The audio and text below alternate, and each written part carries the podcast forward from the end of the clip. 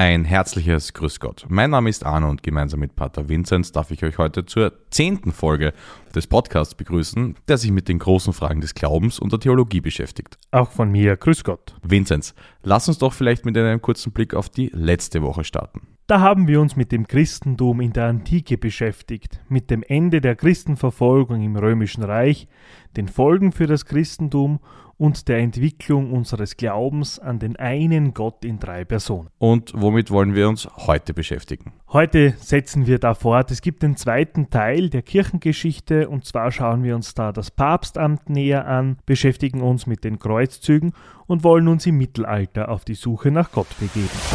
Möglicherweise finden wir Gott da hinten. Ein Wunder! Gott, der Vater der Barmherzigkeit. Glauben Sie an Gott. Seine Stimme, Gottes Stimme. Gott erhört alle Gebete. Also gut, ich bin der Messias! Ein Wunder. Danken wir Gott. Das Mittelalter. Wenn ich an diese Zeit denke, dann denke ich an Burgen und an Ritter. Aber von welchem Zeitraum sprechen wir da eigentlich genau? Das ist eine gute Frage, worauf man viele Antworten geben kann.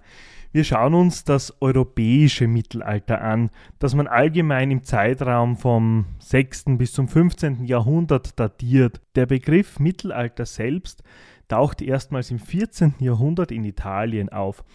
Im Studium in Salzburg habe ich gelernt, dass man das Mittelalter beginnt mit dem Jahr 476, mit dem Ende des Weströmischen Reiches und dass das Mittelalter endet mit der Eroberung Konstantinopels im Jahr 1453. Alles klar, also reden wir von einer relativ langen Zeitspanne, fast 1000 Jahre. 1000 Jahre Geschichte der Kirche, die man nicht von der Geschichte des europäischen Kontinents trennen kann.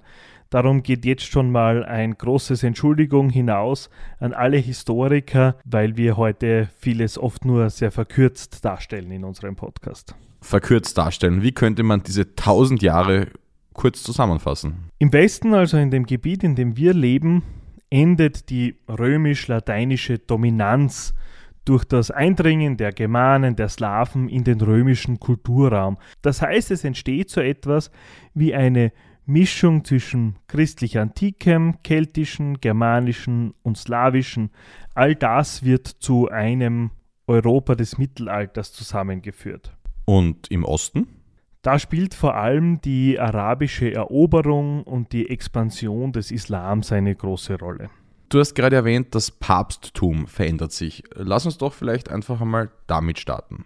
Heute ist für uns Katholiken der Papst das Oberhaupt schlechthin und wir begründen das mit dem Apostel Petrus. Petrus gehörte zu den ersten Jüngern Jesu und hat wohl schon zu Lebzeiten Jesu eine besondere Rolle, eine besondere Position unter den Aposteln eingenommen. Es gibt da nämlich, und das ist so die Begründung des Papstamtes, das Wort Jesu im Matthäusevangelium, in dem es heißt, wo Jesus zu Petrus sagt, Du bist Petrus der Fels, und auf diesen Felsen werde ich meine Kirche bauen. Wer schon einmal in Rom im Petersdom war und in der Mitte bei der Kuppel gestanden ist, der sieht, wenn er nach oben schaut, in riesigen Buchstaben eben diesen Satz auf Latein stehen: Du es Petrus et super hanc Petram edificabo ecclesiam meam. Und seitdem ist der Papst der Chef der Kirche. So einfach ist es dann auch wieder nicht. Petrus und seine Nachfolger hatten zuerst nur ein Vorrecht in Glaubensentscheidungen. Also das Organisatorische in den ersten Jahrhunderten, das hatten immer wieder auch andere inne. Das entwickelt sich dann erst so in den 40er Jahren in Rom. Es braucht da viele Päpste mit viel Selbst und mit viel Gottvertrauen, damit sich das Papstamt so entwickelt, wie wir das heute kennen. Wie sich das Papstamt, das wir heute kennen, von dem von damals unterscheidet. Hast du da ein Beispiel für mich? Ich glaube, wir müssen es besser unterscheiden, dem Papstamt vor dem Mittelalter und im Mittelalter. Heute haben wir wieder eine andere Form des Papstamtes.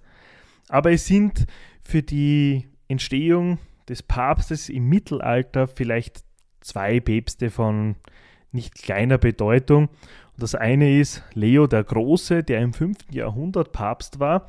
Der legt zum ersten Mal fest, dass der Papst wirklich der Stellvertreter des Petrus ist, hier auf der Erde. Und er macht sich einen Titel zu eigen, der damals frei geworden ist und den die Päpste bis heute tragen, und zwar den Titel des Pontifex Maximus, des großen Brückenbauers. Woher kommt dieser Titel?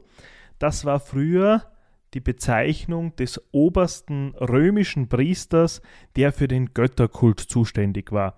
Wir wissen, wenige Jahre davor wird das Christentum die Staatsreligion. Die römischen Priester in der Hinsicht werden nicht mehr gebraucht, also sind auch ihre Titel da. Und diesen Titel macht sich dann Papst Leo der Große zu eigen. Die Päpste tragen ihn bis heute. Und der zweite Papst, der dann für das Verständnis der Päpste im Mittelalter eine Brücke baut, ist Papst Gelasius, auch Ende des 5. Jahrhunderts.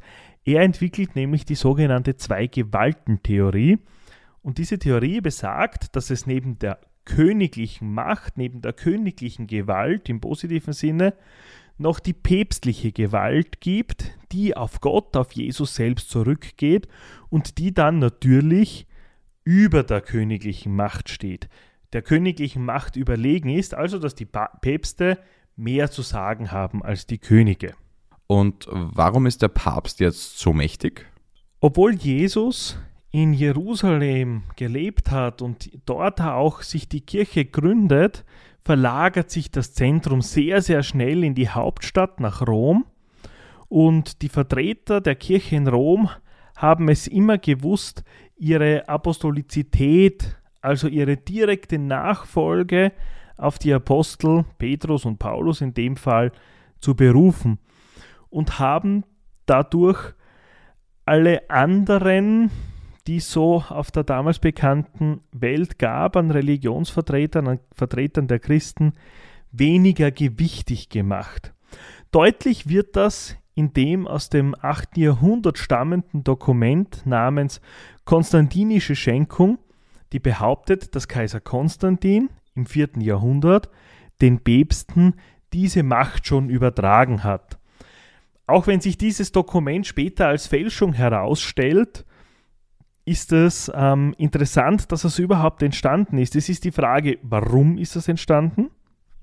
Weil man eben diese Vormachtstellung des Bischofs von Rom, des Papstes, gegenüber der anderen großen Macht der damaligen Zeit Konstantinopel festigen wollte. Wann ist eine große Frage, das wissen wir nicht so ganz genau. Sicher ist aber, dass dieses Dokument, obwohl es eine Fälschung ist, die Macht der Päpste sehr, sehr lange gesichert hat in Europa. In diese Zeit würde auch die Gründung des Kirchenstaats fallen, der von 756 bis 1860 bestanden hat. Aus Zeitgründen und weil das ein wirklich, wirklich großes Thema war, möchten wir uns jetzt dem nicht genauer widmen. Was wir uns aber genauer anschauen wollen, ist das Christentum in Österreich und woher das kommt.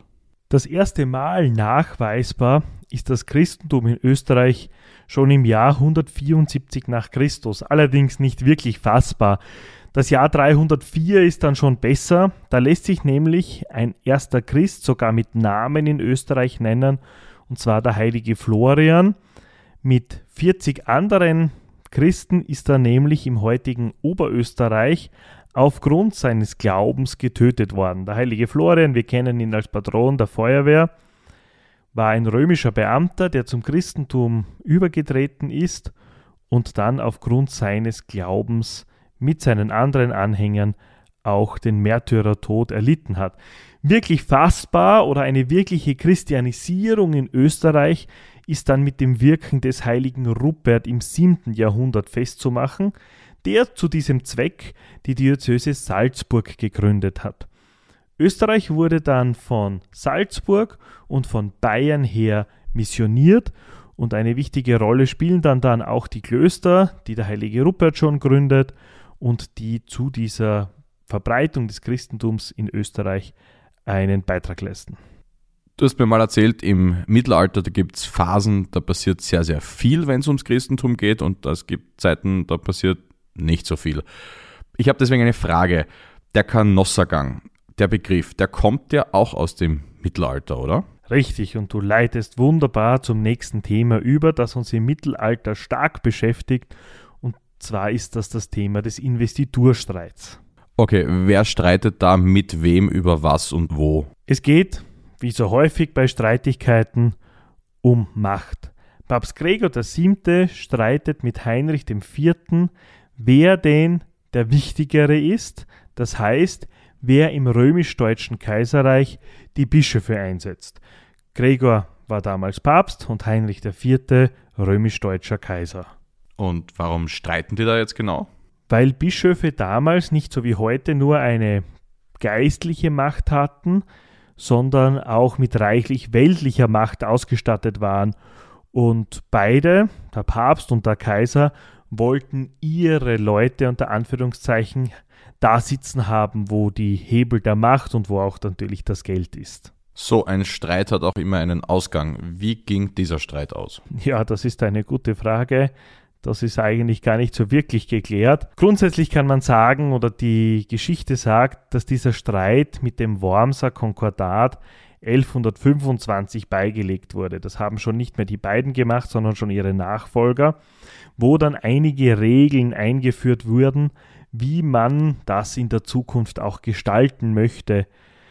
Aber so richtig zur Ruhe kam das dann eigentlich nicht. Dieser Streit flammt immer wieder auf, aber mit dem Wormser Konkordat ist so ein erstes Ende da gewesen.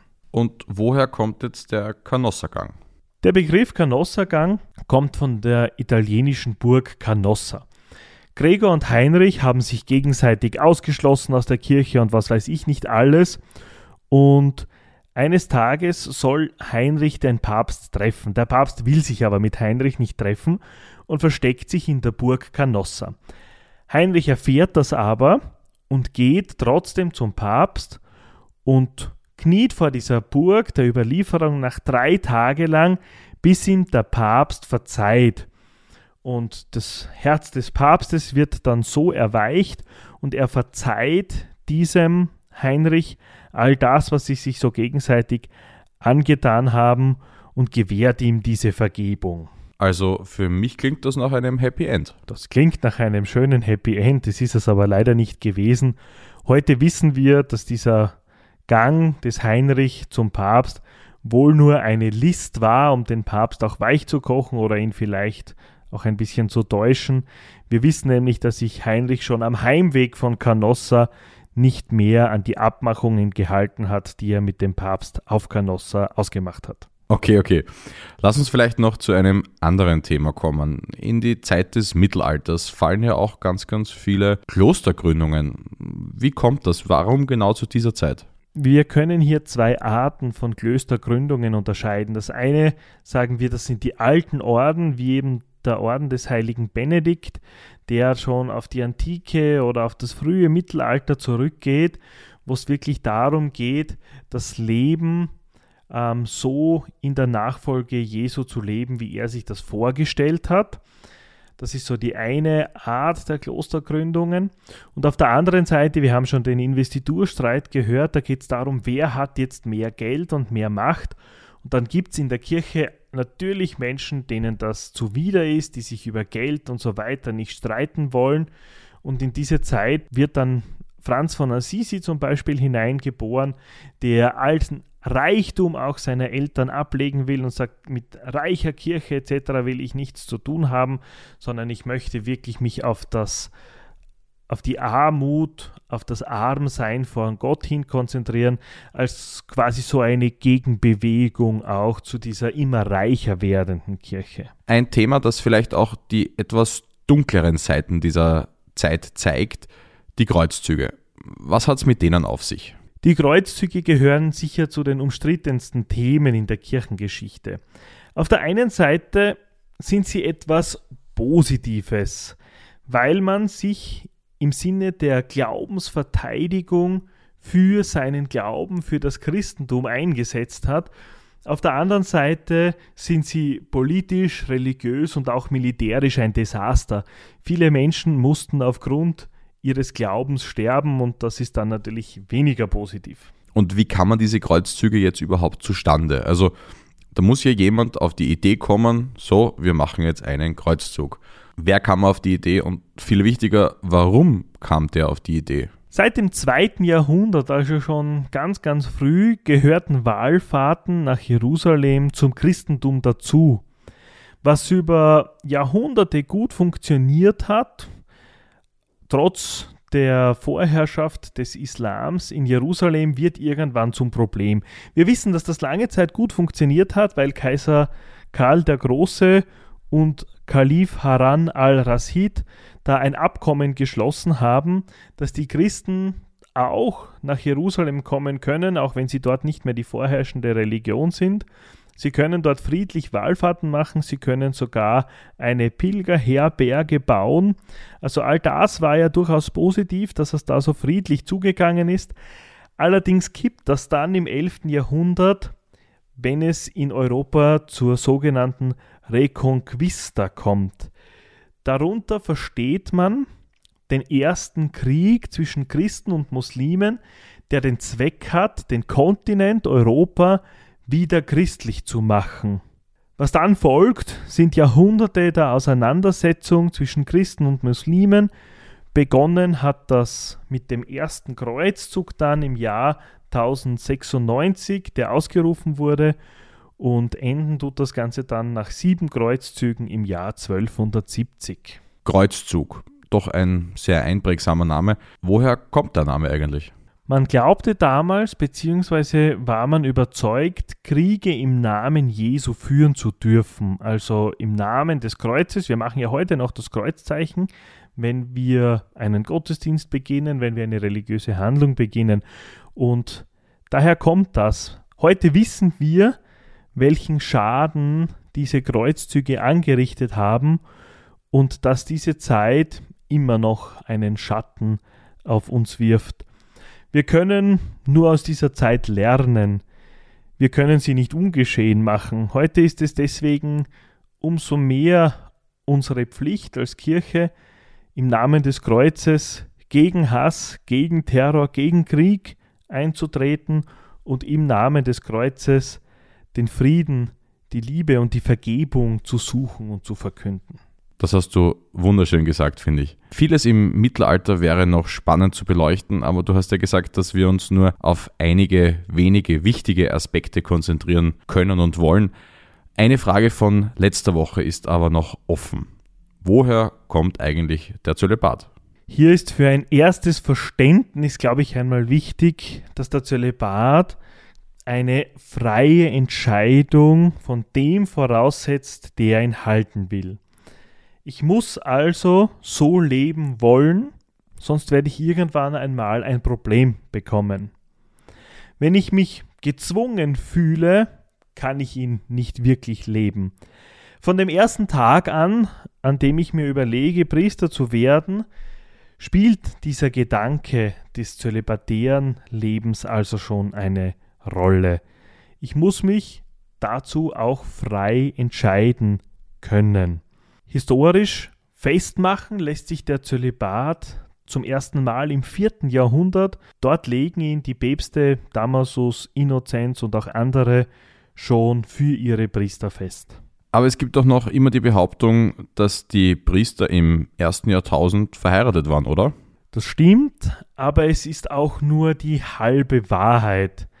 Wenn ein verheirateter Mann im ersten Jahrtausend zum Priester geweiht wurde, dann blieb er zwar verheiratet, durfte auch seine Kinder bei sich behalten, aber ab dem Zeitpunkt der Weihe durfte er mit seiner Frau keine sexuellen Handlungen mehr durchführen. Dass das über kurz oder lang zu einem Problem wird, ist auch klar, und so gab es dann im Mittelalter die Bestrebungen, nur noch unverheiratete Männer zu Priestern zu weihen. So, aber jetzt zur Frage, und ich glaube, das ist eine Frage, die ganz, ganz viele sich stellen. Warum soll ein Priester so leben? Die Kirche sagt, und ich bin selbst auch davon überzeugt, dass ein Priester so leben soll, wie es Jesus getan hat.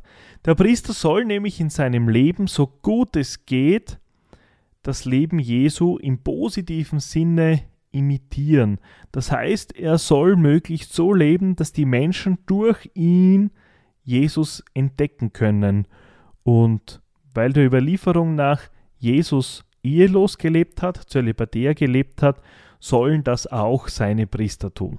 Jetzt höre ich irgendwie ganz oft das Argument, dass Leute sagen, Priester, die für die Taufe von Kindern zuständig sind, für die Eheschließung, also für sehr vieles, was Familie bedeutet, aber selbst ja gar nicht danach leben können, weil sie ja ehelos leben. Und dann kommt das Argument, wie soll ein Priester sich quasi in die Menschen, die er traut, die er tauft, hineinversetzen können, wenn er ja selber gar keine Familie hat. Das stimmt ja nicht. Ein Priester hat ja eine Familie. Priester fallen ja nicht vom Himmel. Ich habe ja auch Eltern, einen Bruder, Großeltern. Vielleicht hat mein Bruder vielleicht sogar bald einmal Kinder, ich weiß es nicht. Sorry Mama, ich habe nichts verraten, ich weiß auch nichts, ähm, falls die Mama da jetzt zuhört. Ich persönlich kann nur sagen, dass der Zölibat, das ehelose Leben, mir in meinem Leben eine besondere und eine sehr große Freiheit gibt und schenkt. Frei zu sein für Gott, für seinen Plan, für mein Leben und auch frei zu sein für die Menschen, zu denen ich gesandt bin. Ich mache die Erfahrung, dass der Zölibat ein, einen Beitrag zum Vertrauen leistet, den die Menschen trotz der vielen Dinge, und wir haben heute nicht sehr viel Positives in der Kirchengeschichte des Mittelalters gehört, dass die Menschen trotzdem noch Vertrauen haben einem Priester gegenüber. Und ich glaube, dass da der Zölibat eine wesentliche und wichtige Rolle spielt. Eine der ganz, ganz großen Fragen konnten wir also hoffentlich heute beantworten. Nächste Woche geht es bei uns weiter mit der Kirchengeschichte. Wir schauen uns an, wer eigentlich Martin Luther war, was er mit der Reformation bewirken wollte, was daraus wurde und wie die Kirche darauf reagiert hat. Außerdem beschäftigen wir uns wieder mit einer ganz, ganz großen Frage, die eigentlich immer kommt, wenn es ums Thema Kirche geht. Der Hexenverbrennung, was dahinter steckt und was die Kirche damit zu tun hatte. In diesem Sinne, Grüß Gott. Gott.